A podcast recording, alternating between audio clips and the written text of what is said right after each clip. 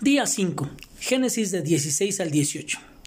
El deseo de mi corazón es que sigas constante y estés disfrutando la lectura de la palabra, ya que no hay nada más maravilloso que aprender acerca de Dios a través de las escrituras.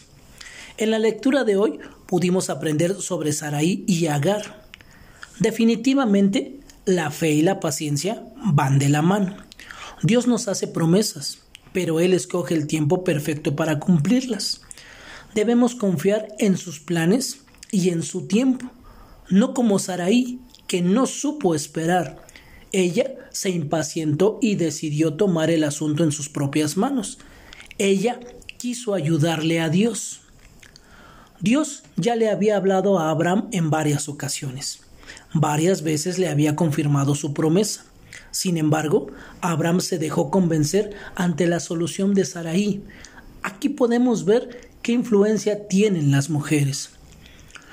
¿Te has visto en una situación de impaciencia que te impulsa a actuar sin esperar que Dios obre?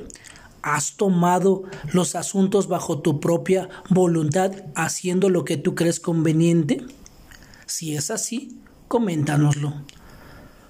Y como si fuera poco, luego de seguir su propio entendimiento y llevar a cabo su plan, ¿a quién crees que culpó Sarai? ¿Culpas tú a otras personas cuando las cosas salen mal? En estos capítulos también hablamos sobre lo que es la circuncisión.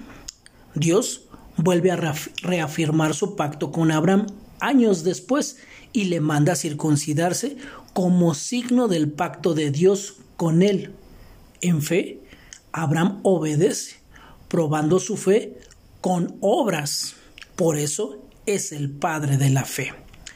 Luego de años esperando la promesa, una vez más Dios le dice que ya se acerca el momento a Abraham y Sara.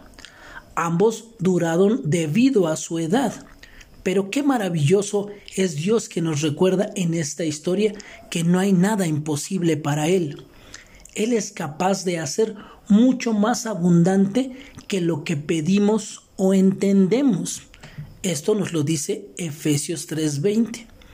Y Salmo 6, 62, 5 nos dice, Alma mía, espera en silencio solamente en Dios, pues de Él viene mi esperanza. Hermano, ¿estás esperando en Dios alguna situación? No pierdas la fe. Dios te bendice.